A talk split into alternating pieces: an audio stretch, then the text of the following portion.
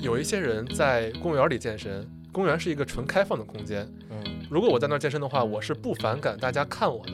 但是我觉得健身房还是有一点私密密性。对于健身的标准或者结果的审美也有点趋同。但另外一方面，很多运动品牌它在拍一些大码模特的广告，这种态度是在一个很拧巴的状态，又强调统一，又强调自由。健康在现在我们的生活里面变得神话了。我们的健康的生存其实是为了追求价值，但是呢，现在健康的生存却成了价值本身。大家好，欢迎收听新一期的鹰眼时间。啊、这一期我们又是一个奇妙的联动，因为之前我们有一期节目是关于体育场馆的。我除了对体育运动之外，对一些空间也是比较感兴趣。那恰好呢，最近也经常听一些很棒的聊空间呀、场所之类的节目。那有一个我非常喜欢的节目，就是《在场证明》。今天呢，就跟在场证明的主播宇豪一起来聊一聊健身房这个话题。那欢迎宇豪跟大家打个招呼。好嘞，大家好，鹰眼时间的各位观众朋友们，大家好，我是宇豪啊、来自在场证明。然后鹰眼时间也是我很喜欢的一档节目。然后一开始呃有关注，但是没有听的很多。然后后面是从也是从体育馆那一期入坑的，因为我自己本身是建筑师，然后对这些话题就比较感兴趣。然后后面又被那个特特菲的口条然后圈粉了。总之很荣幸今天来做客，嗯。说个有意思的吧，就是我我跟特特菲是今年 Podcast 呃呃 Podfest China 才认识的，然后就晚饭的时候他坐我旁边嘛，然后大家一介绍，呃我才知道他是鹰眼时间的主播，然后大家都知道鹰眼时间是一个体育相关的一个播客嘛，或者说运动相关的播客，对吧？然后所以我当时就很刻板印象的把它划入到这种一定是健身爱好者的这个行列里面去了。其实那天我见到很多不认识的主播的时候，好多人都说：“哦，你是特特飞吗？”我本来以为你应该是这样很块儿特别大壮的是吧啊没想到你是这种瘦高条的。对，以为你是施瓦辛格。真的有好几个人这么说。对对对，我当时其实也是这么想的，就是你当时给我的答复，我也很震惊。然后你说你喜欢运动，但是几乎没有健身过以前。对对对，我觉得我严格来说是我对运动很感兴趣，也经常参与，但是对狭义的健身并不是那么狂热的一个人，甚至说是在我运动生涯的前大半部分，对于健身这种我感觉是非常重目的或者说功能性的运动。就觉得它比较没有意思，不如我们什么足篮球啊，或者各种运动项目有文化意义。嗯对，比较看重这个层面，所以 其实对于健身也是最近一段时间才有一些真正的体感和思考。但是我觉得我可以把健身放成运动的一部分来看待这个事情，呃，嗯还是有一点想法的。所以非常高兴能来在场证明一起串台聊这期节目。其实你的意思就是说你不喜欢撸铁，但是运动这件事情其实你是很喜欢的。对对我喜欢玩各种项目，就是从小足篮球这都是很正常的，包括后来最近一两年，呃，什么攀岩呀、滑板或者各种板上项目，包括冲浪之类的都有尝试。我还以为你说板上运动是那个搓衣板呢。嗨，这个不喜欢是吧？没试过，包括各种挥拍型的项目，羽毛球、网球，网球打不太好，但是羽毛球、乒乓球吧，从小都还算参与比较多，嗯，所以这种运动在我看来是更有意思的。嗯更有趣一点。对，反过来，如果是撸铁的话，就是增强肌肉力量，或者说在健身房你可以进行的一些其他运动，也有练你的柔韧性。嗯，总之都是机能性的，会感觉嗯目的性极强，但是趣味性会少一些。嗯，但这只是我的个人感受啊，我也知道很多人撸铁会上瘾。对对对，可以一块儿讨论一下，我觉得肯定会非常有意思。不过最近好像我听你讲，就是说最近你也有在进行一些比较系统的健身活动了，是吗？对，这个也是跟我运动经历相关，因为原来进行的一些运动，我觉得都比较适应的，尤其像足篮球，它是一个空间运动，最重要的可能是移动能力。那我这方面就从小玩的多，所以没什么问题。但尤其这两年，比如说像攀岩，攀岩我其实之前我自己节目里也聊过，就是进步很慢，就嗯后来发现，呃，因为我四肢长，其实是有优势的，但是我的核心的灵活性，就比如嗯说我顶胯这个动作，我从小到大参与的运动就没有这个动作的，所以这方面我特别哦，不灵活或者差，所以呃，我找了一些攀岩教练也说我应该提升一些身体的灵活性，尤其是核心部位的。嗯后来我自己现在还是真的还打算，比如说学一学摇摆舞之类的，因为我听说哦舞蹈真的很练自己胯的灵活性。是的，是的，所以对我来说，很多时候，呃，健身或者说增强运动能力、运动机能，是为了我的其他项目获得更好的体验或者水平，嗯，包括肌肉力量。有一些，比如对抗性项目也是有很大要求的。嗯嗯，而且最近给我一个直观的转变，就是我前一段打羽毛球，肩膀受了点伤。嗯对，受伤之后我才知道，因为肩膀是身体最复杂的关节，在它底下有很多小的肌肉是平时很难锻炼到的，对所以它比较脆弱。你发力过猛容易受伤，但是如果你真的去有针对性的健身练一练它，其实能保护你的呃肩膀或者其他关节免于受伤。我觉得这也是我最近真的一个真切体感，就是健身是能避免受伤的。嗯，所以也是我为了我玩更好运动，为了其他的运动，所以我觉得我决定还是要参与一下。终于走上这条路了，是吧？对，对我是这样一个结果。呃，那你呢？你对健身是怎么参与的？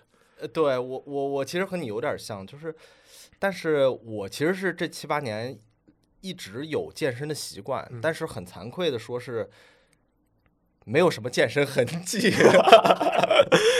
就是我，我有一次在极客上也发过这事儿，就是说嗯我我我就戏称我这种健身方式是一种这个精神胜利康复式的健身法，你知道吧？就精神胜利怎么解释？就是，嗯，就是我其实我的诉求比较简单，因为就是我本身啊对肌肉或者说身材的那种强力的塑造，其实我不感兴趣。嗯，但是我身体一直不是特别的好，然后我本身的职业呢又是，呃。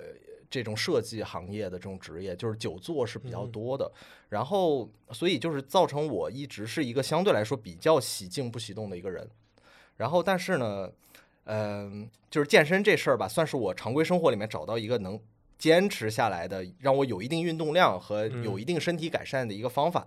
但是呃，更多也是一种心理安慰吧，我觉得。对，因为我练的也不好，所以说我才会说是精神胜利式的嘛，啊就是康复式的这种。只要动了就行。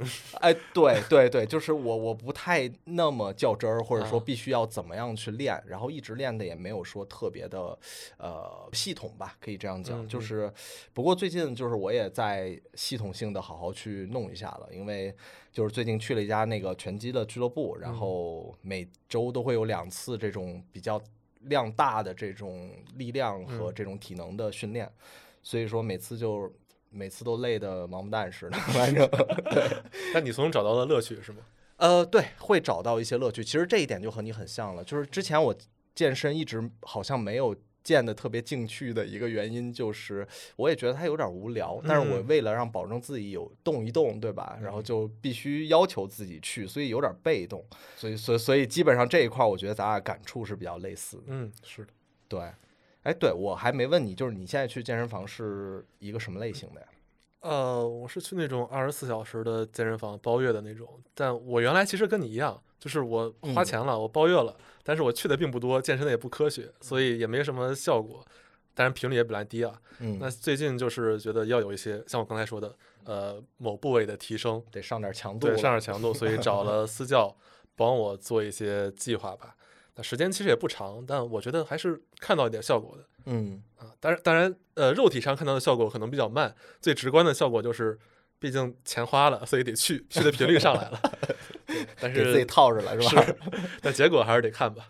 啊，所以就是你去的也是类似于那种连锁的，是吗？对，连锁的，哦，哎，其实我我我一直以来比较疑惑的一个点啊，因为刚才你也说过，你其实有研究过健身房这事儿，就是说现在市面上就是广义上的这种健身房，其实种类花样我感觉非常多。你像那种什么大型连锁的，对吧？嗯然后还有一些约克制的，然后还有这几年比较火的那个星星，对吧？这种东西，嗯对，然后也有那种铁管儿，纯粹是大猛男撸铁用的那种，然嗯后也有这种小俱乐部啊什么之类的，然后甚至一些酒店啊、一些公司，它也开设自己的这种健身房了，反正挺眼花缭乱的。这一块儿你就是有什么你的观察吗？嗯，其实我觉得刚才说的确实形式很多，但嗯可能大家外在看起来他们看着挺不一样的。对但，实际上，我们把它就是拆开来看的话，健身房其实它卖的产品无非只有三种，就空间不算啊，空间只是嗯它一个附带的东西。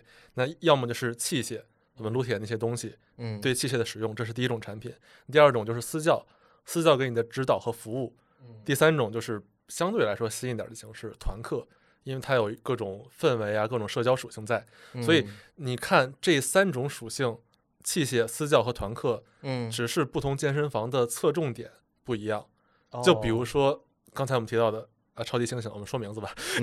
对，可以可以可以，对，他就主打团课，给一个空间，然后上面基本上只教团课，嗯所以他就把这个社交性氛围发展到极致。那其他有一些，比如说二十四小时的健身房，嗯，它可能提供的就是你的器械，你的不断的使用，全天候你都有一个可去的去处能用。那啊有一些呃模式是更注重私教包月，很多新的健身房是按这种商业模式走的。那这个可能它就更加侧重于私教带来的服务和指导。嗯，所以实际上是对这个三个产品的侧重不同所造成的定位不同，而造成的这种什么大型连锁的二十四小时的。但我觉得你要看健身房的话，包括我们自己挑选健身房，是看你对这些这三个东西你最需要哪一个其实你是从这种产品类。产品的类型，对吧？对哦，我之前就是对这个挺好奇的，我说怎么有这么多种啊？然后就是选的时候也挺，很多朋友都很很纠结嘛，嗯说该怎么选什么的。然后我还去看了看，就是说它是一个。好像是一个非常年轻的场所，而且它你说的这几种产品类型，好像都有它一部分历史的渊源，对，或者说它是不同的东西变过来，它是打打组合的这种感觉。嗯对，就是这个我还挺诧异的。然后我觉得我们可以一起来聊聊这一块儿的东西，就是把健身房稍稍溯源一下。我觉得这个可能也会给很多朋友带来对于今天健身房不太一样的一种认知。其实健身房这个场所类型从古至今是发生挺大变化的。呃，就我觉得我对这块儿稍微呃传了一些资料，也有一些自己的看法，我们可以来说展开说一说。哎，但是可能难免有点掉书袋啊，毕竟这些东西太久远了，都是我自己没有亲身经历过的。掉书袋也 OK 的。嗯，我们尽量把它讲的生动一点。其实我觉得为了方便理解，从历史上可以把健身房发展的阶段分成四个吧。那第一阶段，我觉得就是。嗯，跟教育的结合，因为我们做体育老说一句话，就是体育是教育的一部分。其实健身房最从开始诞生的时候，确实是作为教育的一部分开始走的。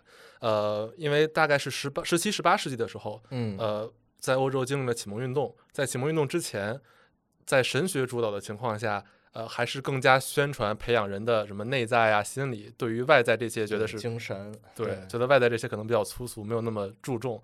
但是呢，在启蒙运动之后，呃，卢梭在《艾米尔》里的书里就提过，呃，体育和治愈应该互为休息手段，嗯，这是在当时比较新的一种提法。对但可能这只是一个思想上的最早的变化，真正发生变化还是跟实际的战争相关。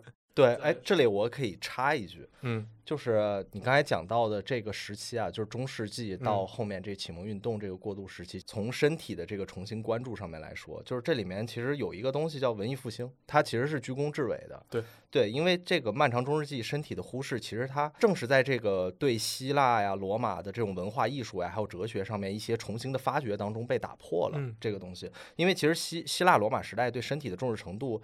我们从两个事情上就非常容易看得出来嘛，一个就是那个那个时期的雕塑作品，对吧？都是大裸男，然后裸女，嗯，对吧？对，然后那肌肌肉块儿都非常美，然后嗯雕的。然后另外一个就是奥林匹克运动会嘛，对吧？就是这种其实对身体的关注和赞美是随着文艺复兴它逐渐复苏起来的，然后后面进一步随着启蒙运动啊等等，它慢慢慢慢的一点一点变成一种主流的认知了。嗯。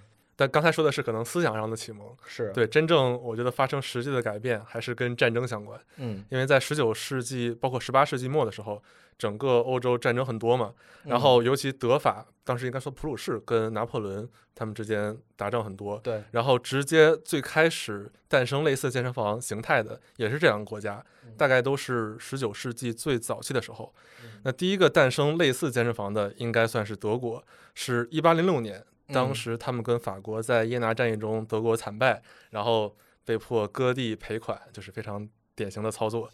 对，但是在这之后呢，就随之而来的就是德国国内对于民族主义或者说对于爱国情绪非常的浓烈，他们需要一种方式来承担这种在行动上承担这种情绪。嗯，那在军事上你输了，直接会觉得就是你的体力、体格要落后于对手。对对，没错，因为那会儿他是那个从封建国家到民族国家了嘛，相当于你打仗失败了这个事儿，你不是以贵族的事儿了，这种耻辱要分到你每一个人头上的，对吧？是，呃，我觉得这个观念到现在还存在，包括中国有句话叫就是“体育兴则国运兴哎”，，对，对大家都觉得身体是少年强强则国家强，是吧？身体成为一个你要对抗侵略者的一个武器。是的，所以在一八一一年的时候，应该诞生了全世界第一个健身房，嗯是在柏林郊外的一个公园，叫哈森海德公园。嗯其实当时最早的这些器械，呃，跟现在的健身房不太像，主要是包括跑道、攀爬架，还有单双杠这些。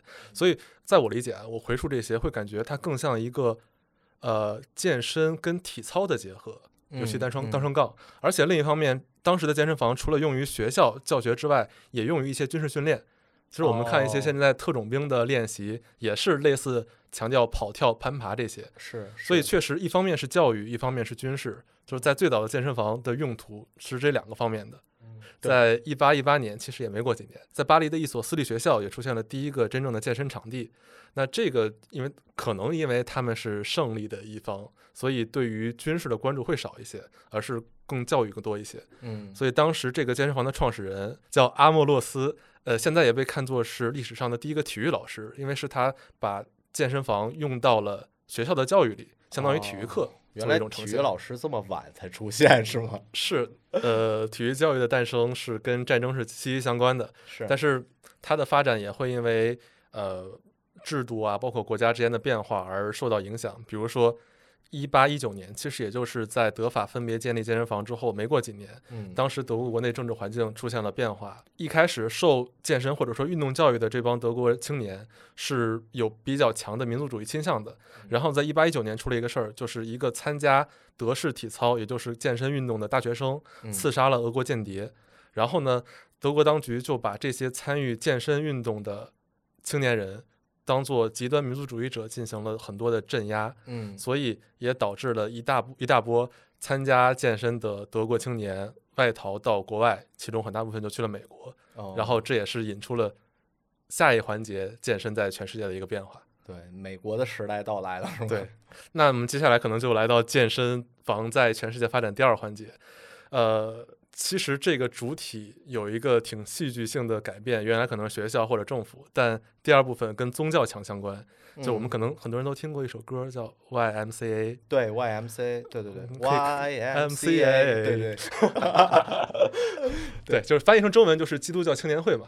啊，对基督教青年会没错，对，其实呃，健身房的发展，尤其是在美国的普及，跟 YMCA 有很大的关系。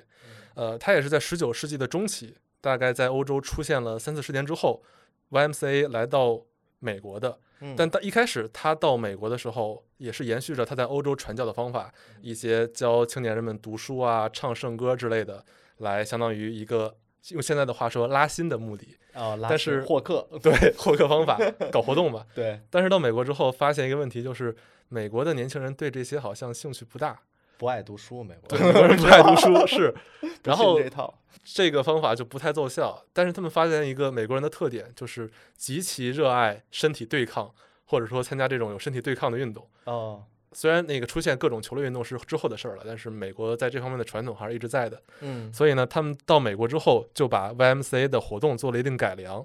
到一八六九年的时候，YMCA 是在它的活动范围内加了一个东西，英文原词是 the improvement of physical condition，就身体状况的改善，也是基督教青年会对于青年人的一种影响。啊，当它在美国推出之后，就受到了特别高的欢迎。然后有个数据就是，从一八六九年是 YMCA 开始在美国做健身的嘛，然后到一九零零年，只过了三十多年，全美国拥有健身房的基督教青年会已经有五百七十家。哇，所以这么受欢迎啊，如果把它看成一个健身连锁的话，放到现在也是一个非常大的数字。赚大发了是吧？对，其实不只是美国，我觉得在全世界，这个健身房的发展跟 YMCA 关系也特别大。我们接下来可以说中国，因为也就是在一九零零年，在这一年的时候，YMCA 来到了上海。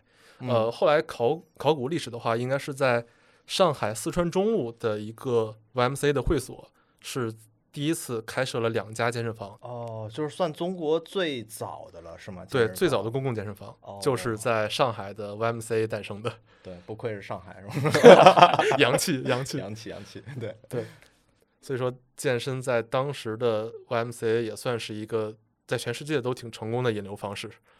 对，其实，在那个时候的 YMCA 的健身房就出现了一个到现在比较时髦的一个组合，就是健身加浴室的这个概念。据当时的哦就是上海的媒体对上海媒体报道，其实在当时很多人去上海的这个 YMCA，不只是为了健身去的，更是为了蹭洗澡去的。这个一一直到现在也是，现在也 是，现在也有很多人是为了洗澡去的。呃，象征性的出一下汗，然后然后洗个澡。是，哎，那你说到这呃 YMCA 这个，就是我们大概说到可能一九零零年左右，对嗯。吧？这个时间，然后那后面他在美国，比方说变成了那种非常成功的一些商业的健身房，嗯，这块儿是怎么样的一个过程呢？对，因为刚才我们说的前两个阶段，基本上健身最相关的是两个东西，一个是民族主义，一个战争，对，都是倾向于它的实用性，就是我要强身健体，我要打败敌人，或者说我要引流，也算是实用性吧。对。对，但是这都是上一个层面的事情。但是到了美国，真正健身要扩展成一种全面文化，它的功能性发生了改变，增加了一个观赏性层面。嗯，大概在二十世纪初期的时候，美国出现一个词叫 body building，翻译成中文就是健美。健美，对，原来是健身，现在变成健美了。嗯呃，这方面最有影响力的一个奠基人就是美国的健美运动之父，叫尤金·桑多。嗯，他在二十世纪初期的时候创建了他的健身房，叫做 Physical Culture，呃，也算是开启了整个从健身到健美的转变。然后这一帮热衷于健美的人，也有一个专门的名词叫 Strongman。strongman，对我们壮汉对壮汉，对。但是 Strongman 最开始诞生也是一个小范围的事情，因为并不是所有人都热衷于练出这样的腱子肉的。嗯对，所以在最开始发展的过程中，YMCA 和 Strongman 彼此之间也是互相借鉴。嗯，包括在现在，我们经常在健身房见到的一个机器叫鹦鹉螺机，对，也就是那个时代在 YMCA 开始发明并诞生的。哦，原来如此，原来如此。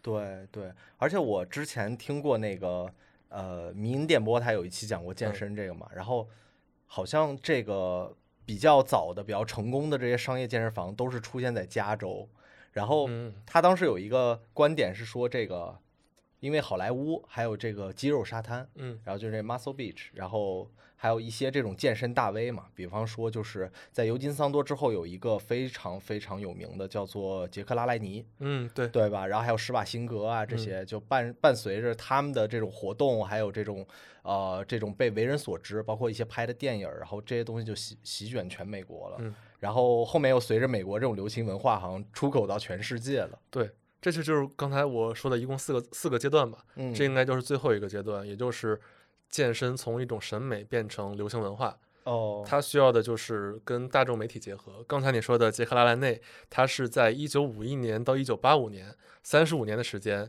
他的健身节目在美国都非常流行，嗯是通过电视媒体把健身从一个只属于 strongman 的一个审美变成了全美流行的文化。呃，当然这只是一种推广，那更大范围影响力的推广应该是一九八二年，当时奥斯卡的影后简方达。现在我哦。们所有人来聊健身都会绕不开这个名字，对对对。他，是推出了最早的健身录影带，或者可以叫它健美操的录像带。通过他做的这个产品，加上 DVD 啊、VCD 在当时的发明，嗯。呃，美国人很多都在买他的健身录影带，也鼓励了很多人在家运动，不只是看电视，你自己有一个设备之后，在家也可以运动。而且它的一个重要性在于，原来那些推动健身发展的都是男性，都是强调男性的可以啊把它变得强壮。对但是简方达他也是在推广很多女性可以参与健身，也是简，所以简方达直到现在都是呃女性运动的一个先驱。对对对，那个时候他在的那个时候，正好是整体的美国的，比方说平权运动啊，然后性别平等运动啊，其实嗯也伴随着这个大的潮流嘛。是，然后会变得非常家喻户晓。我记得好像我之前也看过，他那个健身录影带全球好像卖了一千七百万份，好像非常对这个夸张。这个非常夸张了，在那嗯个时代。对对对对对，所以我真的我到现在都觉得，呃，女性参与运动是女性主义发展的一个非常重大推动作用推动作用。对对对，就是我觉得运动话题真的确实有时候跟性别分不太开。运动都是很强调身体性的，对对吧？对。那我大概总结一下吧，其实说白了就是我们现在健身房这个所谓提到的那个四大天王嘛，这四大块，对吧？嗯，然后这种力量训练好像是来源于这种 strongman，还有这种 muscle beach，对吧？肌肉嗯沙滩这些东西。然后那种器械训练来自于就是比方说 YMCA 啊，然后还有一些这种发明。对，一些更悠更久远的，从德式体操那个时代就有一些攀爬呀、跑跳的东西。哦，对，但其实这种工具是一脉相承的。对对对。然后团课这种形式应该也是来源于德式体操，对吧？还有 YMCA 好像也有类似的这种课程。对，呃，肯定是有影响，但我后来感觉，其实团课的流行是跟简方拿那个录影带哦，更关系加关系大，因为我们可以回忆啊，从九十年代，包括在中国的呃本世纪初期，也有很多呃上一代上一代就包括我我妈，对嗯她当时也是经常看那些健身操录影带来跳的。当然，那个团课不是实体的团课，而是你看录影带上有很多人在跳，而带动你的氛围。刘畊宏是吧？对，但人更多嘛，实际上跟团课的作用是有点类似的。对对对，反正就是他们共同形成了今天这种我们最常见的这种大型的连锁健身房的一个形态了嘛。对就这几大块儿，对吧？相当于把我最开始画的那几个产品类型，就是教学呀、器械和团课，都铺设好了一个基础，然后为后来的商业健身房的套路发展嗯，来有了一个底子。对对对。然后其实咱们聊半天，其实也能看到，一开始健身房它并不是一种流行文化或者商业场所，对吧？嗯，它并不是这样塑造出来的。然后，当然那个时候，我觉得可能也远远没有今天这么普及，对吧？对我之前还做过一个数据，那、不是嗯我做的，我看到过一个数据，就是中国的人均健身房数量是比美国多的，嗯，具体数字我忘了，但应该是多不少。人均数量是多的，但是人均参与健身的时间是有数量级上的差距差距，所以这也是为什么中国的健身房经营比美国的差很多，或者说比欧美这种健身文化发达的国家差很多的原因，哦就是你的健身用户没有那么多，但是健身房数量已经远远的超出了，就是供大于求。嗯，哎，所以这个你说到经营这一块儿，我就突然想到一个非常 tricky 的问题，就是为什么健身房总在跑路呢？对这块儿你应该有研究过吧？对，这也是一个非常呃现实的一个经营问题吧。对，其实我之前也专门做过一期节目来聊这个。嗯但确实，这是整个健身行业一直摆脱不掉的一个大难题。就我觉得有好几个方面的原因。那最底层的，你要思考健身这个产品，就比如说，当它跟把它跟买奶茶、买咖啡相比，嗯，这些东西都是能带给你快乐的。嗯你从这个消费行为本身能感受到正反馈，它是顺人性的。但是健身，反人性的，但是是反人性的。你去运 动是费劲儿的，是所以这种消费行为本身，它如果你不对它进行改造的话，它本身不是一个可持续的行为。哦，它本身从这个一开始的这种动机上就本身是有点问题的，是吧？对所以逆着来的。你得给它不断赋予各种适人性的东西，来 改变大家对它消费的习惯程度。所以现在，当很多健身房做的不是很不是很好，所以就会出现一种情况，就是比如说，当人们办了卡之后，不会持续的续费。嗯就我办卡的时候，我觉得我有健身需求，我应该减减肉了。嗯，但是练了两次就就不去了，坚持不下来。嗯然后或者说我没觉得你健身房带给我多好的服务，所以我就不去了。所以很多健身房的实际状态就是它的续客率非常低，嗯导致呃他想要不断获取现金流的话，就需要不断的开店，对开店来获取新用户。对对，因为总有一批在这个地方的人需要觉得自己该健身了。所以，不断获取新用户是很多健身房的保证现金流的基础。但是，总有一天，如果你的呃服务跟不上，当你开的店越来越多，这个资金链是会断裂的。是这资金链一断裂，尤其像前两年那个疫情什么的，对吧？很多健身房就成批成批的在倒闭，在跑路。是，所以有的时候，呃，很多消费者会不明白，就觉得，我觉得我这个健身健身房品牌很大呀，感觉全国都有很多店，为什么就还能倒闭呢？实际上，这是它一个商业模式的问题，并不是是说它开的多它就健康，更多时候你要关心它的单店能否盈利。但这也是比较细节的话题了。对对对，因为健身房现在很多大型连锁健身房它都是预售制。对这也是一个其实这个东西是挺有问题的，因为预售制相当于你一次性付费，但嗯是你的服务是慢慢兑现的嘛。嗯，但是是这个东西就面临到一个很尴尬的问题，就是其实本来是一手交钱一手交货的，按理来说，对，但是它是慢慢兑付呢，就是有点变成一个做空的生意了，把这个事儿，对，所以说很简单，对于我们来说，可能我们一下付掉的是可能一两年的这种健身预算，嗯，但是对于健身房来说，它其实兑付这种服务是一种负债嘛，对对吧？从资本上来说，它不是盈利，而是负债。是的，是的，没错。所以说这个最后就是，当然就没有那么强的意愿说好好的去做服务了。很多健身房这样就是会影响你客户的复购嘛。是预付费是阻碍它发展的一个问题，但不是唯一原因，因为很多行嗯业也是预付费，比如教培机构，嗯，比如比如理发店，理发嗯。店也是预付费，但它但能持续活，但它能持续活下去的原因就是，这是一个刚需，人们总要去理发，哪啊怕你剪得不好，但我充完钱了，我得把这个消掉。对。对，但健身房我我你服务不满意我就不去了。是。对，所以它没有一个可持续复购的基础，对，就是整个行业都需要找到办法，一是解决商业模式，二是怎么跟呃健身这个行为给它增加更多给大家正反馈的机会，让大家能持续的消费。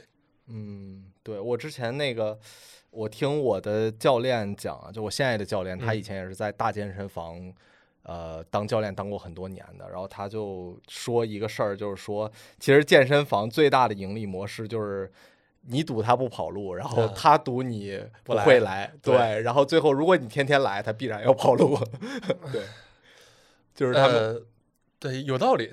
就是如果你天天来，意味着他的毛利更低，因为他要是真的上课。嗯，对，但是另一个好另一个方面是，如果你天天来，你来完之后还续费，那其实对他是好的。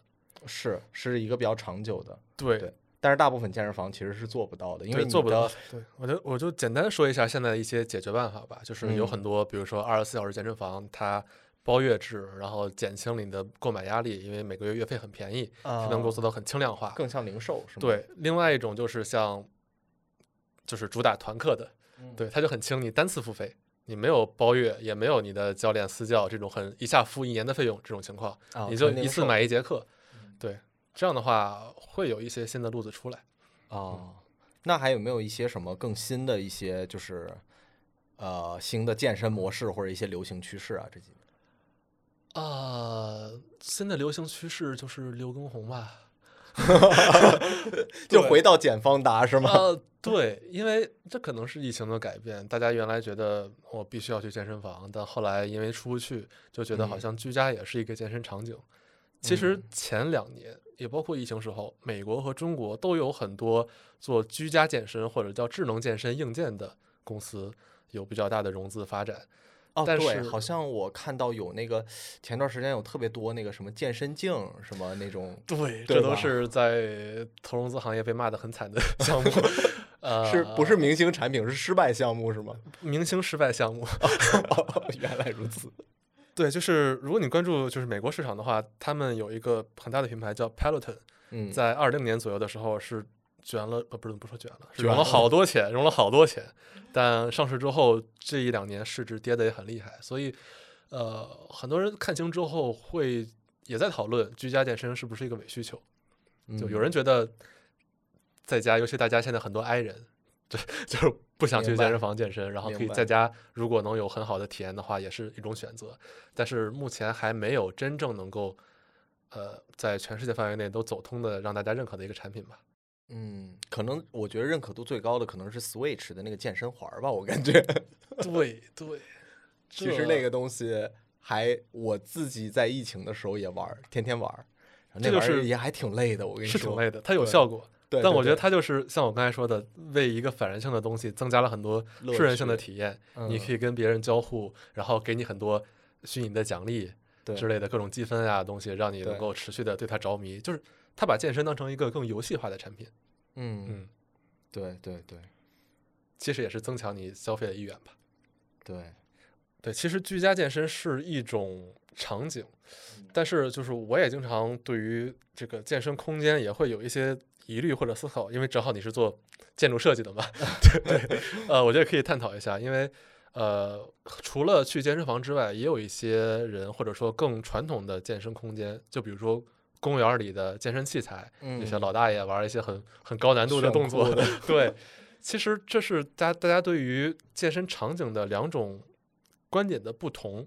嗯呃，因为有一些人在公园里健身，公园是一个纯开放的空间。嗯如果我在那儿健身的话，我是不反感大家看我的。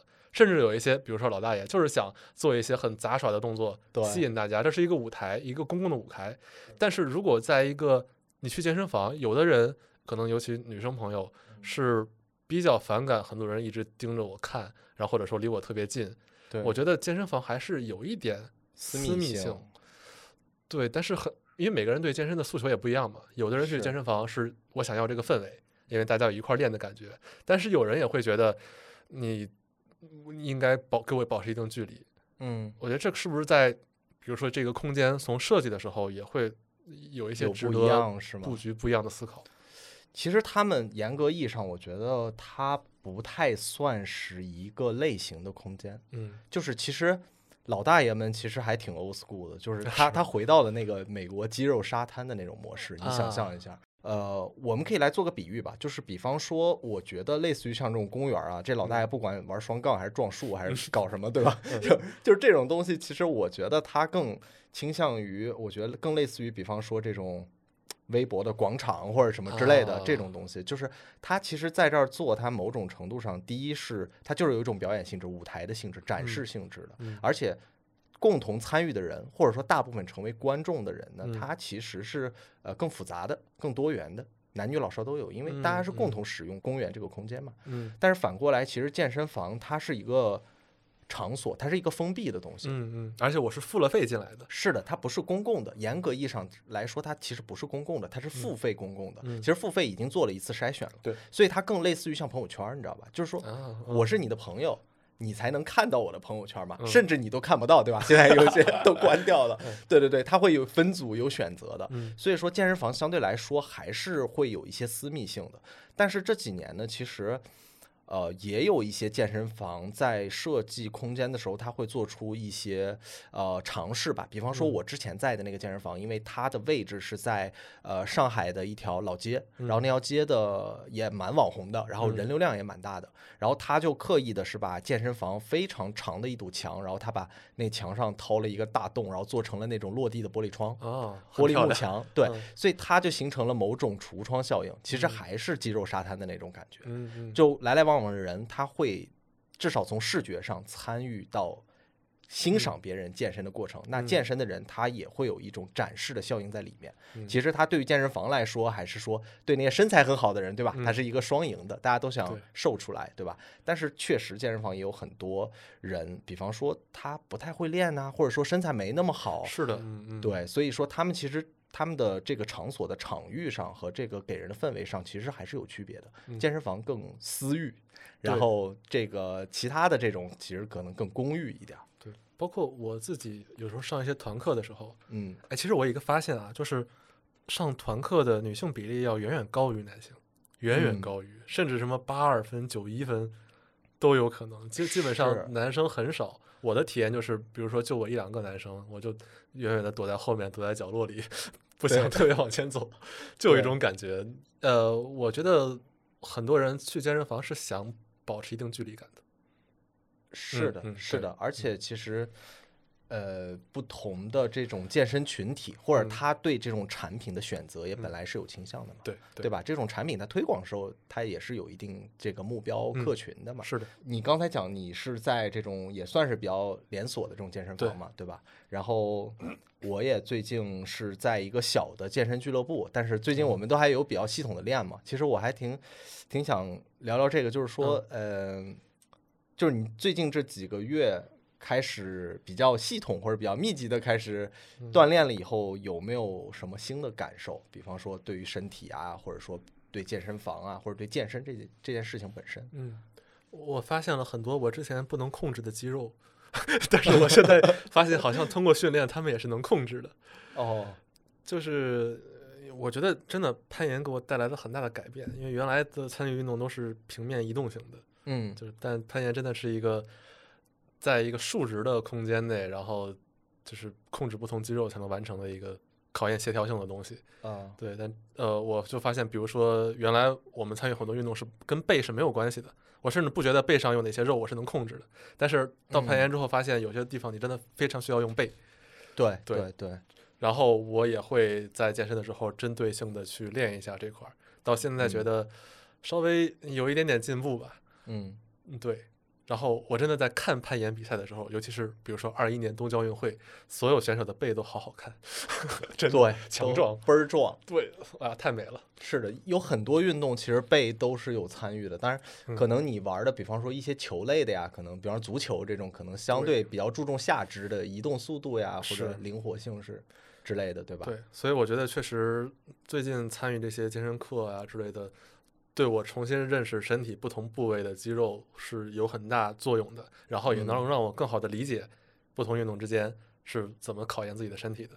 因为我最开始健身的目的就是为了增强其他运动的体验嘛，啊，对对，所以确实增强了一个认识。腐蚀是吧？对对对，那对你是感觉整整个身体最近的那种提升还是有的，对吧？比方说灵活度呀、柔韧性啊之类的这种东西都还是有，是吗？对，当然，呃，最直观的就是我刚才也说了，我的肩膀受伤嘛，嗯、对受伤之后确实有针对性的练一些练这些小小肩部肌肉的动作，，嗯。嗯，确实觉得会有一定的好处，而且我最近才比较清晰的接受的一个观点，也是在我的医生跟健身教健身教练的双向呃教育之下，就是其实有一个东西叫运动处方，啊。嗯，，就原来你觉得受伤了要吃一个吃一些药，嗯但是其实，比如说你的体态不好，很多时候是某一些的肌肉它没有力量，你平时用不到它，导致它太本来就是就是退太紧行啊，或者对僵掉了嘛，对，或者说太紧张了，或者太松掉了，反正就是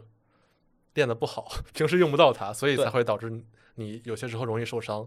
但是你通过训练这些肌肉，其实是能够达到一个康复的效果或者预防受伤的效果的。嗯，对对。运动处方这个概念，我觉得呃，从商业上来说，在接下来几年也有推广的空间。嗯那个我至少感觉到你很受用，对你呢？挺好的。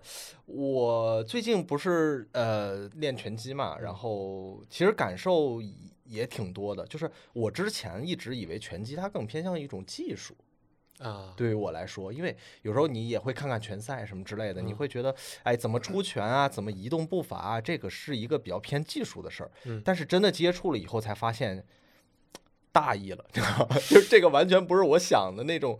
那那种情况，因为你做运动多，你肯定知道的，就是说几乎所有的运动，它其实是身脑是一体的。嗯嗯，你不可能不动脑子去光用身体，你也不可能就是说光用脑子不用身体，这更嗯不可能。对，嗯所以说就是嗯、我以前会觉得是大脑给身体发出指令，然后但是其实我现在发现不不光是这样，反过来身体其实也会影响大脑的。嗯，就是尤其在拳击这个过程当中特别明显，就是我能感受到我自己身体是缺乏训练的，在平日里面。是动作跟不上意识吗？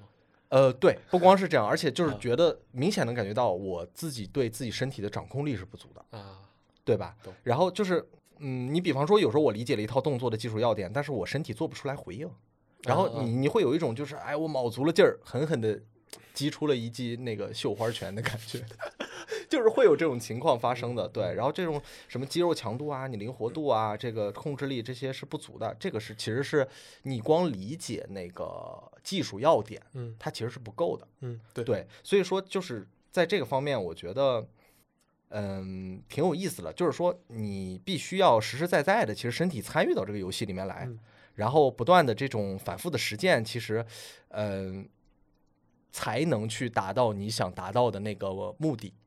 对吧？不嗯然的话，你只是在脑子里面演练的话，它只是一种呃像幻象一样的这种东西。对，所以是呃心脑合一的，不对，心脑是一个东西，所以是心手合一的过程。对，类似类似是这样的一个感觉。因为以前的我的职业习惯来讲的话，其实都是趋于一种思考或者大脑先行的一个模式嘛。嗯然后这个其实，呃，每次做什么事情，我会先在大脑里面给出一个最优解或者最省力的一个身体的方案，对吧？就是这个东西，其实长久以来让我习惯于一种，就是大脑它是唯一的指挥部的这种刻板的印象。这就是文化人和体育人的区别。没有没有 没有，其实这个东西它其实是有很大问题的。嗯然后，因为其实，在拳击里面这个非常明显，就是大部分时候，其实你身体在运动过程当中，大脑你也需要需要紧锣密鼓的同时去思考，甚至有的时候你身体会先于大脑做出判断的。嗯，哦，我懂，对，所以说他们俩其实是对，没错。所以他们俩类似于从以前的这种上下级关系，现在变成同事关系了。对于我来说，这个是我一个比较新的一个体验。哦 很好，很好，很好，很好。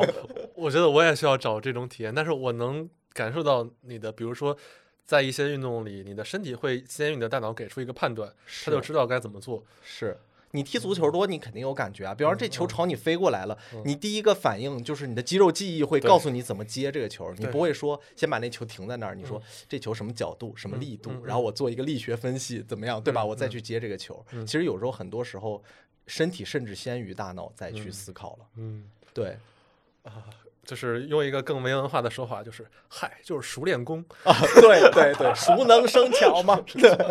对对对，是类似于这种的。嗯然后还有一个感觉，最近比较明显的是，呃，因为打拳嘛，之前要嗯做很高强度的这个热身和一些力量训练，还有体能的训练。嗯，这个其实对我整个的生活状态，我觉得最近也有一些很明显的正反馈。嗯就是当然啊，就是这个东西，你要如果从脑科学上讲，就是大家老生常谈的，比方说什么多巴胺啊、内啡肽啊这之类这种东西，我觉得都讲烂了，也没必嗯要提这这些东西。对，而且现在这玩意儿就是。哎，就我我前两天看 B 站跑个题，就是说有还有人说什么穷人迷恋多巴胺，富人追求内啡肽什么之类的，这种反正就挺挺扯的，就是反正把身体分泌物和现实当中这种财富等级也给你挂钩了，你知道吧？熬成毒鸡汤了。提问：啥是内啡肽？那 对不起，对不起，就是它是一种神经递质的一种分泌物吧。这这这我知道，它的作用是什么？它作用，它能给你带来长久的一种愉悦的感受。就是多巴胺是多巴胺不也是吗？是多巴胺，但是它多巴胺的时效更短，多巴胺是刺激性的，更对刺激型的。啊对对对，比方说你刷短视频的那种啊快感。是哦多巴胺，然后内啡肽是，比方说在这举个例子嘛，我打完拳的那一天，我都会觉得身体很轻松，然后人人会很畅快，然后有一种飘飘然的，哎，很轻松、很愉悦的那种心情。对对对，当然这里面还有一个东西，我网上查了啊，叫什么内源性大麻素。当然，这个专业名词不重要啊，其实就是，呃，怎么说呢？就是好的肌肉水平吧，或者健康状况，这个大家其实都能明白，就是嗯能给我们的生活带来一些比较积极的影响的。就一方面不光是泄压嘛，然后另缓解焦虑之类的，其实某种程度上还能提高一点自尊水平。自尊。对，就比方说你的身体是比较健康的，你肌肉水平是比较好的，其实你整个人的那种自尊水平是会有所提升的，它更不觉得自尊现是是外界评价带来的呢，还是你自己真的觉得自尊？嗯，我觉得肯定是都有的，因为不存在这种完全原发性的自尊，你也没有一个参照物呀，对吧？嗯但是你确实有时候，你今天运动过后以后，你会觉得整个人好像也更怎么说，腰也更直了，或者怎么样，然后你也觉得，哎，我今天运动了，然后会有一点这种，对吧？嗯会觉得自己在往健康的方向走，就是会有给你一点这种正向的反馈嘛。嗯嗯。然后我觉得这个东西挺像什么呢？就是挺像电影里面那个 BGM 的。啊，就我有时候打完拳以后，我一整天感觉就是它一直有一点淡淡的 BGM 这种，对这种背景音，对对对对对。但是这个是比较科学的解释了，就是嗯还有一个解释，就是另外一种解释，就是说？就是叔本华他有一个很精彩的暴论，我觉得他说他说快乐的本质就是脱离痛苦。我觉得这个对于我打拳来说，我是真的有感受的。就是那那两一个多小时、两个小时训练太痛苦了，就非常非常累，强度很高。然后当你停止这个过程的时候，你会觉得哇，好愉悦。哦，我本来觉得这句话真的是听君一席话，如听一句话，但他他是对的，他是是对是的，他对是的。。你就想象一个东西，就是你生病的时候，嗯，在你病状突然减轻的时候，你会有一种非常强烈的愉悦感。对 对，那有这种感觉就我一开始听这句话反应，我是觉得你快乐的本质是告别痛苦，就是加法的本质是减法的反面。这不跟没说一样？所以说是一个暴论。但是如果这样，就是对比我自己的经历来看，我觉得确实是有这种感受。嗯对对对以前我也觉得他这是句屁话。对理理解理解，对，可以理解，make sense。我觉得我们讨论下来，其实关于健身房这些好处，其实谈论的更多的还是围绕个体的嘛，嗯对吧？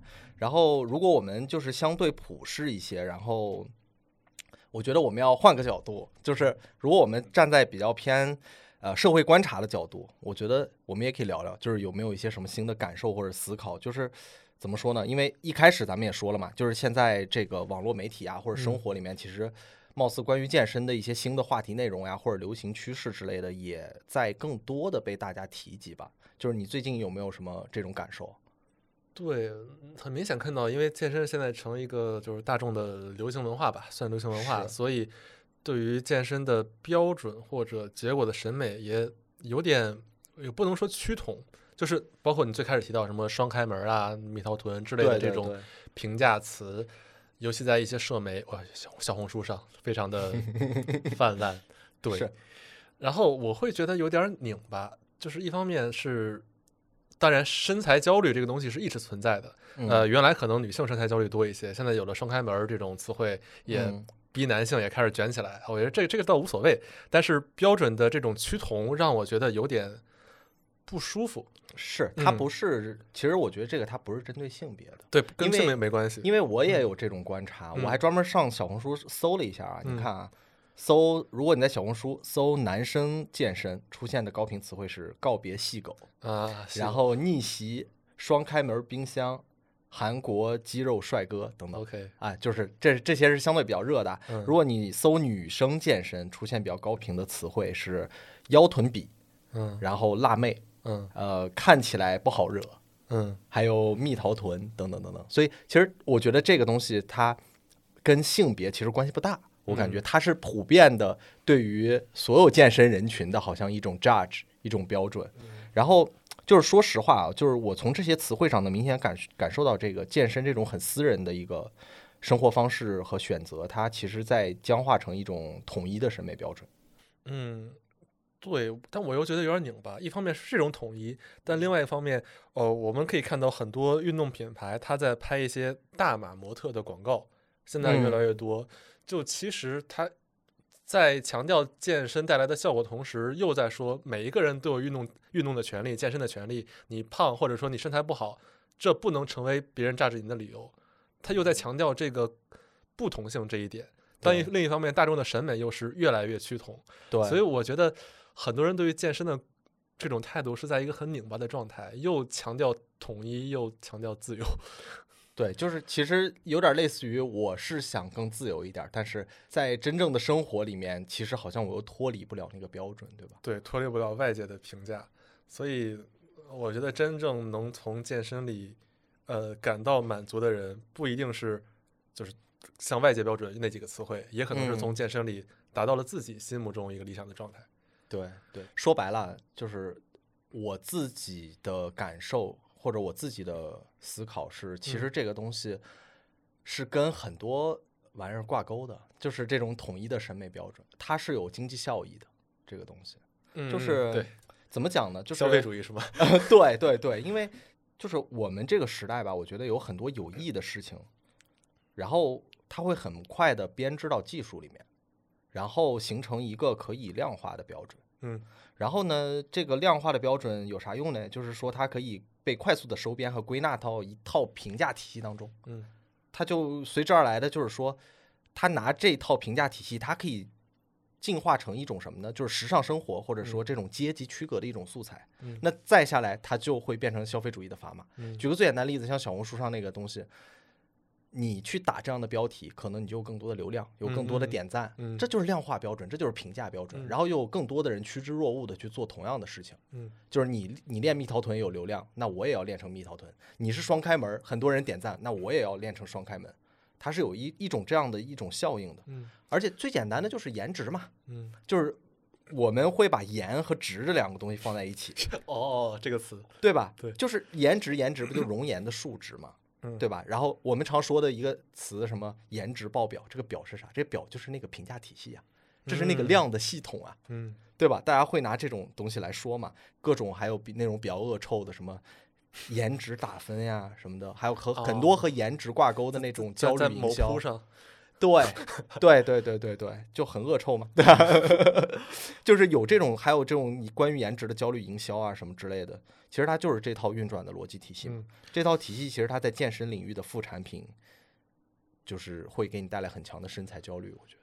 对，但我反而觉得啊，就是我同意嗯你这些标，现在标准越来是越这样的，越来越标准化。嗯，但是有的时候这种反标准或者说突破标准的这种劲儿是嗯更能吸引人的。我可以，我想到我之前有一次跟我家属去 Lululemon 的一个例子啊，虽然这这这接下来可能会夸 Lululemon，对，就是当时他也是刚开始健身不久，然后去挑一个运动内衣，嗯本来看了几款是问我觉得哪个好看，然后 Lululemon 一个店员在旁边小声说了一句，呃，衣服是穿给自己看的。然后我们就、就哦很震惊。最难得的是，当时那个店员，我丝毫听不出他的情绪，就是很平直的说出这句话，所以嗯没有让我们有任何的不舒服的感觉。不适感，对，所以这个让我我当时很震撼。然后随后呢，那个他挑了两个，一个是棕色的，一个黑色的，嗯，然后说在纠结。那最后最后说是想选黑色的，然后店员问他是觉得黑色更有安全感吗？啊，他说是。然后店哦员说那就从那就从这件棕色的开始吧。然后当时我们俩就 就被 shock 住了，就觉得啊，好吧，你太棒了，就是你说什么都是对的。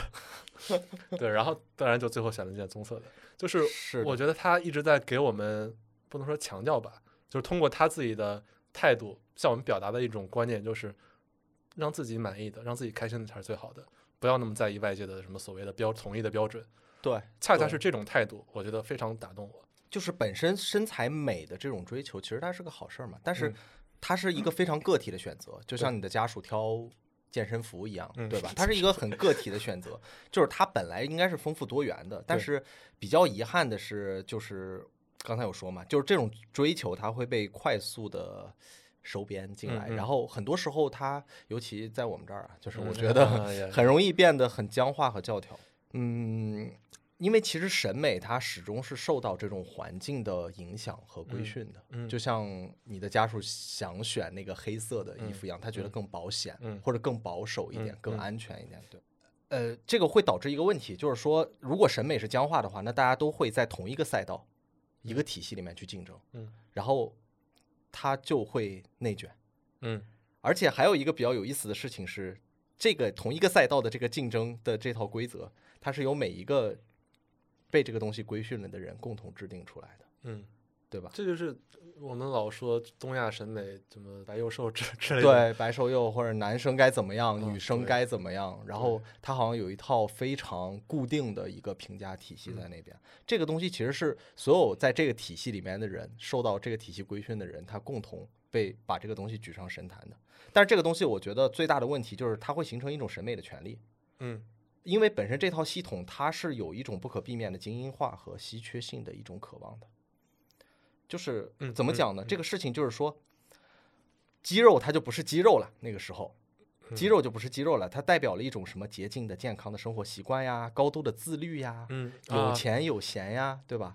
它就会变成这种东西。它妙就妙在这这种对好身材的定义是大家一起参与的嘛，所以他们既是法官，然后他又是受审者。对，有个说法就是什么健身是成功人士的标配之类的，哎，对就是这种。对，就是这种。还有一些例子，你比方说，呃，我们知道啊，就是很早期的企业心照不宣的一些潜规则，他们会对这个胖子的身材会有歧视，他们认为这是一种非常不自律的表现，所以你才会变成胖子，你知道吧？然后反过来呢，他们又会比方说塑造一些这种。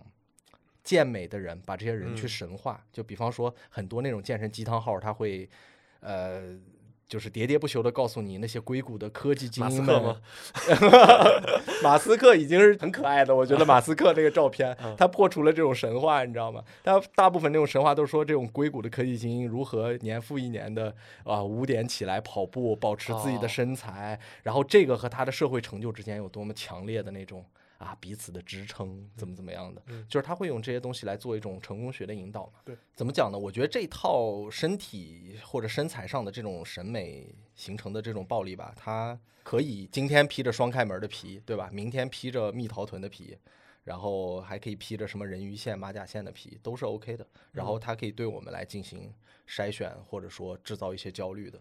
对，但对我觉得是需要有一种转变，而且我能感觉这个转变在发生。刚才我们提到，就是好的身体状态或者说健美的形态是成功的一种展示，会被树以自律的标签。对，就我想到某某 A P P 原来的一句 slogan 叫“自律给我自由”，虽然他追求自由，强调了一个自由，但是这个自由离我们所说的快乐也好有点远，就还是有点陷在那个精英主义的叙事里。对那现在它改成了叫自律给我快乐的自由。呃，我感觉就是更直观的把这个正反馈，或者说更大家更能接受的东西，快乐展示了出来。呃，自律只是一个路径，对，它不是人们想要评判它的结果，最终给带给你的是快乐，快乐和自由。我觉得这是一个挺可喜的进步。当然，也有可能是为了让大家消费者更好接受。你一直强调自律，大家坚持不下来的。你强调快乐就能接受了。而且如果你反复的强调自律，很多人会觉得，那如果我没有购买这个产品，或者说我没有坚持下来的话，嗯那我就是不自律的。嗯，对吧？对，这其实是它里面暗藏着一句这样的话，但是可能第二句话可能没有暗藏啊，我们解读的可能没有暗藏。对我们自己的解读，对对对对，你会有这样的一种感觉嘛？是是对吧？很多人健身的时候，比如说办了卡，但是去的很少，其实嗯他是会有挫败感。不自律，哎呦，对对对对对，就又放纵了，怎么怎么这样的？对，那现在我只是没没去，我只是没有收获一点快乐而已。是的，因为我还发现，就是对于这种正反馈，或者对于自己真的很快乐的、很愉悦的，再去进行一些健身活动也好、运动活动也好，我觉得这个东西其实是很重要的。因为现在有有一些更极端的一些这种呃观念吧，对于嗯健身的观念，我也有发现，就是说。尤其在一些就是非常狂很狂热的崇拜健身的这些朋友里面，就是我会发现他们很多人会把健身对位成健康，嗯尤其是在他们比方说在宣扬这种健身的好处的时候，非常喜欢拿来用这个观点，比方说健身等于健康，自律等于自由，是吧？就是类似于这种感觉的，就是呃。我可能这个角度有点犀利啊，但是是也是我最近才呃观察到的，或者才思考到的一个事情，就是呃我去年看了一些韩炳哲的书，然后他在那个他的《倦怠社会》和《爱欲之死》里面，其实他都有提到这个角度来解释当下社会对于健康的一个态度，是蛮有意思的。就是说，健康在现在我们的生活里面变得神话了。这种神话是什么意思呢？就是说，你看啊他原书里是这么讲，他说生命在现代变成了生存，生存导向对健康的狂热崇拜，却产生了矛盾的结果，健康带来了疾病和将死。这听着有点抽象啊。是的，对对对，我我我是这么理解的，就是说我们都知道，其实现代性它干掉了上帝嘛，嗯，就上帝挂了，对吧？然后也干掉了终极的这个价值预设，那上帝和价值预设都没了。那我们的健康的生存其实是为了追求价值，但是呢，现在健康的生存却成了价值本身。嗯，对，它被用来填补这个上帝的缺失了。其实相当于就是嗯尼采他之前不是有个预言嘛，说上帝死后健康会成为一个新的上帝。就是这听起来有点危言耸听，但是呃，其实我们设想一下，就是在疫情期间，我们可以 为了所谓的健康和生存，让一切静止，嗯，然后陷入那种空白和缺失。嗯，但这只是活着生存而已。对，我觉得就是如果你想这个事情，我觉得就没有那么难理解了。其实我也是在去年风控的时候，我想想到这个问题的。就说白了，我们想健康或者长命百岁吧，就是其实是为了做更多有意义的事情，嗯或者更有趣的事情，而不是单纯的追求这个健康和生命的长度嘛。嗯，但是我们现在有的时候会往往把这个手段当成了目的了。就我们像我们经常说什么。身体是革命的本钱呐、嗯，或者说健康是一切的资本呐、对，我觉得这就是把健康窄化成了生命的长度，或者说活着本身。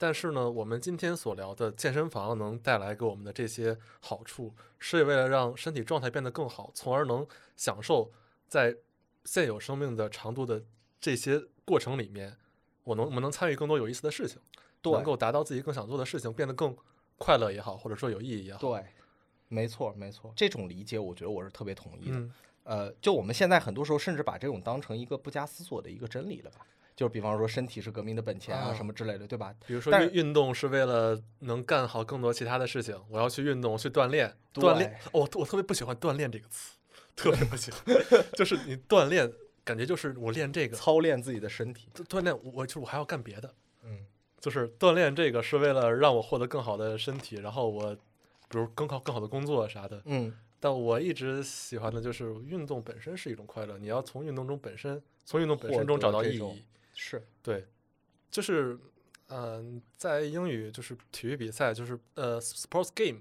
对，对，游戏嘛，嗯，对，它不是一不只是一个竞赛，不只是一个表演的形式，嗯。而是运动就是游戏本身，大家是从能从里面带来快乐的，而不是说我通过运动要要为了什么。是的，是的，嗯，呃，你刚才说的那种情况，现在很多人是这样的，他健身或者运动，他是为所谓的健康，但是那个健康可能指的是他可以用这个健康去做更多其他的事情。健康工作五十年，还是对那句话，对，这个事情是什么呢？其实说白了，在资本主义里面，这个东西就是生产嘛。嗯，对，你身体是生产的工具嘛？其实说白了，他们是在用一种维护、保养工具的思路，再去嗯做健身或者做运动的。嗯这个东西挺可怕的。我觉得这个东西会导致一个什么问题呢？像韩敏哲说的，健康就成了神了，它成了新的神了，然后让对健康所有有益的事情，它就变成像去礼拜堂一样。然后你每一次去健身，就似乎是在购买平常你在损耗身体的那个赎罪券。嗯嗯，就像是在给一个机器部件上油，是而上油本身是没有意义的，在这个解读之下，对，就是上上完油之后，它能做什么才是有对意义的。是没错没错。所以说，其实这个在这个里面吧，其实有一个概念偷换，因为其实生命它不是生存嘛，我觉得就是它不单单是一个生物机体的长度，嗯我觉得本身生命它是一个更复杂和多元的一个综合体。如果说我们把健康神话绝对化，然后把健康视为终极目的，加以崇拜的话，我觉得是非常有问题的。就我也是在上海去年的那一套大动作之后才意识到，真的就是这种思路，其实让我们把生命其他的价值剥离掉了。嗯而且也会让我们对待真的有对健康有益的事情，其实变得非常的功利主义。嗯对，但是这个东西，其实在现在的整个的所谓的我们的运行机制里面，其实是非常流行的。所以很多人会说什么健身续命啊，什么之类的，对吗？嗯对，像像你经常运动，你肯定知道，就是说白了，你为的是乐趣，而不是单纯的说我就是为了身体健康，所以我才去打那么多球类，玩板上运动。对，呃，我记得应该是冬奥会的时候，谷爱凌说过，就是我忘了她是不是提到了“心流”这个词，嗯就是运动本身会很容易达到一种心流状态。我觉得这种心流是强调了健身或者运动这个过程本身的意义，而非它导向的结果。嗯，对，结果就是为了续命，但这个过程本身是 能带来心流、能带来极致快乐的体验的。是的我觉得这是我吧，至少我吧，或者很多人真正梦寐以求的一个健身或者运动的状态。对嗯对，我觉得挺好的。咱们俩聊这么多，又批判了骂这个骂这个，批判了这么多，就我们要不然聊聊就是啥是你认为好的一个健身方式吧？反正虽然我们都不是传统意义上那种很合格的健身者，对吧？对，但是我觉得可以从我们自己的角度来聊聊吧。要不你先说？我想想，可以，可以，可以。其实我的观点，呃，刚才其实也聊差不多了，就是第一是不要把健身当成一种过度社交或者展示的一种手段吧，嗯除非你真的是纯粹以此为生的健身博主之类的，嗯对吧？然后也别把对身材的审美僵化掉，就是完全按照一套标准来去衡量它，除非嗯就是说你真的是打算去当这个奥林匹亚健身大赛健身就是健美先生或者健美小姐，对？或者你想当小红书的健身博主，对啊，对啊。然后也可也可以啊，是也是一种也是一种思路，对，也是一种对但是生活方式。是的，是的，但是那个是我觉得是更个体的选择了嘛。对，然后我觉得最后可能就是也不要把健身等同于健康吧，这嗯样其实健康某种程度上就会形成为一个呃新的圣经了，就是把健身功利主义化，就是除非真的你。你愿意做一个生命很长但很无聊的那种吸血鬼，我觉得，对吧？所以说，呃，我觉得还是从自己出发吧。就真的喜爱健身，也在乐在其中的朋友们，就是还是好好练嘛，对吧？跟杠铃死磕，对吧？我觉得没什么问题。但是，对于一些比方说想适度健身来改善身体状况或者身材的这些朋友们，大家也能轻松的去参与到里面去。嗯然后最后，其实还有一类人，就是我就是不喜欢健身的朋友，我觉得也不要有什么心理负担吧，就是害怕被别人称作什么细狗啊，嗯不够阳刚，然后不够性感，不够辣，对吧？这些东西，我觉得，So what？对对对，真的就是终归，我觉得健身房它就只是一个锻炼身体的场所，它是一种生活方式的选择吧。它不是什么礼拜堂，也没有什么绝对正确的这种清规戒律，嗯也不需要一个肌肉神父来给你做弥撒。我觉得，对对，就枷锁和捆绑，在我们现在这时代，我觉得已经太多了。我我觉得我们可以试着更大胆和自由一点去对待生命和对待自己的身体吧。特别好。对，其实我可以顺着你说啊，就是我想起来，之前我有一次想做一个类似于运动社群的活动，邀请嗯一个朋友，但他没有去，他说就是因为他从小比较胖，嗯，然后从小到大在运动健身中就没有收获过自信。我没有他的经历嘛，所以我当时嗯觉得有点没有想到，但是一想又特别能共情，因为大家从小运动都会有运动成绩，你上体育课也会有体育成绩，会给你打分，对都陷在一个外部评价里，所以你会根据你运动的成绩水平来判断你够不够好，对所以会造成你失去自信。但是，就是运动归根结底还是自己的一件事情。如果你能从运动本身中，呃，找到跟自己相处的方式，不管是像你说的算一种 BGM 也好，还是说，呃，从运动中找到一个心流状态，对我觉得更关注自身吧。对从健身中可能会感受到更大的幸福感，不要那么在意而且也外更容易。坚持。对我觉得，对对，就像我们说的，健身其实某种程度上它是反人性的。嗯，就是如果我们在这个反人性当中，还去遵循那些非常外部的标准，然后去那样去苛求自己，嗯反而会适得其反吧。我觉得更难坚持，你嗯更难去从里面获得真正的乐趣吧。是。然后行吧，那我觉得我们今天就先聊到这儿。嗯，好的，那我们这期节目就先聊到这儿。然后也希望，虽然夏天吧，大家也能尽量的多，不管是在室内和室外，找到出汗的乐趣。虽然出汗这件事儿现在特别容易，嗯但是从运动中出汗还是不一样的，分泌更多的多巴胺和内啡肽。啊，对对，还有内源性大麻素。OK OK，然后最后呢，我们也感谢一下吧，今天给我们提供场地的生派轩是津津乐道的各位朋友们提供给我们的一个场地。然后这边在胡同里面非常有特色，然后场地的设备也非常好。就如果在北京或者说来到北京的朋友们，也欢迎大家来这儿做客吧。嗯感谢，感谢感谢，好嘞，欢迎你的在场与证明。然后这里是在场证明，我们下期见吧，拜拜。拜拜。